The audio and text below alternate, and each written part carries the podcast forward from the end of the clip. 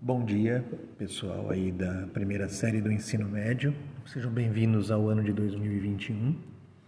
É, vamos passar aí para vocês os primeiros assuntos e a partir dessa aula vocês podem responder a atividade que está aí postada no, que estão postadas no Classroom.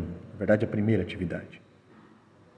Então, vamos começar o ano de acordo com o cronograma que foi passado no Centro de Mídias, falando sobre é, colonialismo, falando sobre os primeiros anos do Brasil e essa coisa toda.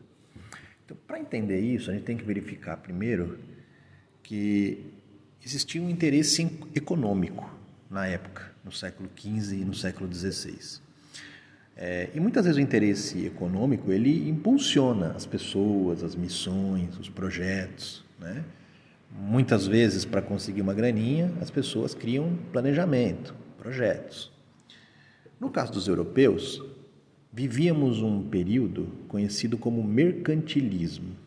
O mercantilismo seria você manter a balança comercial do seu país positiva, ou seja, ter mais lucro do que prejuízo, mais superávit do que déficit, vender mais do que comprar. Metalismo, que é acumular metais, pedras preciosas, né? acumular esse, essas riquezas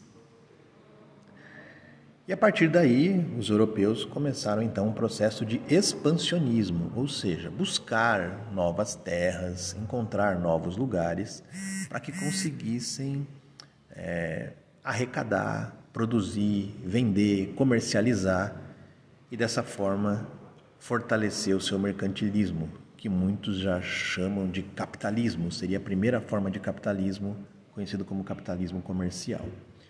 Foi assim então que os portugueses e espanhóis, porque estavam próximos ao mar, já tinham se unificado e tinha uma burguesia relativamente atuante, saíram para navegar, né?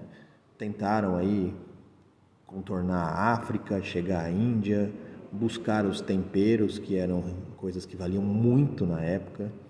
É, tinha lá a teoria da Terra redonda, né? Que você poderia circular e voltar para o mesmo lugar, até que conseguiram é, chegar à América. Essa descoberta foi feita pelo Américo Vespúcio, um novo continente que foi colonizado por portugueses e espanhóis. Os espanhóis dividiram as suas colônias em vice-reinos. O Brasil acabou ficando um país maior, foi dividido depois em capitanias hereditárias para facilitar a administração e começaram a trabalhar aqui a partir da exploração, especialmente da monocultura, né, ciclos econômicos, ou seja, explorar é, as riquezas do país e vender na Europa. Como, por exemplo, o pau-brasil, que foi a nossa primeira riqueza, depois teve a cana-de-açúcar, entre outras.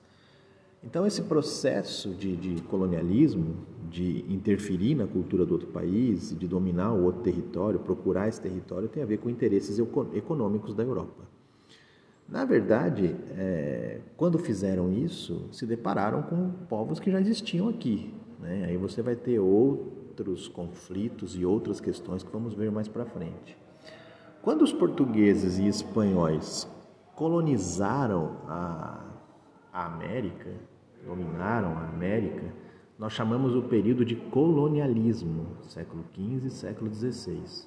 Mais para frente, no século XIX, entre o ano 1801 e 1900, vai, nós vamos ter o neocolonialismo, ou seja, os europeus vão de novo dominar territórios.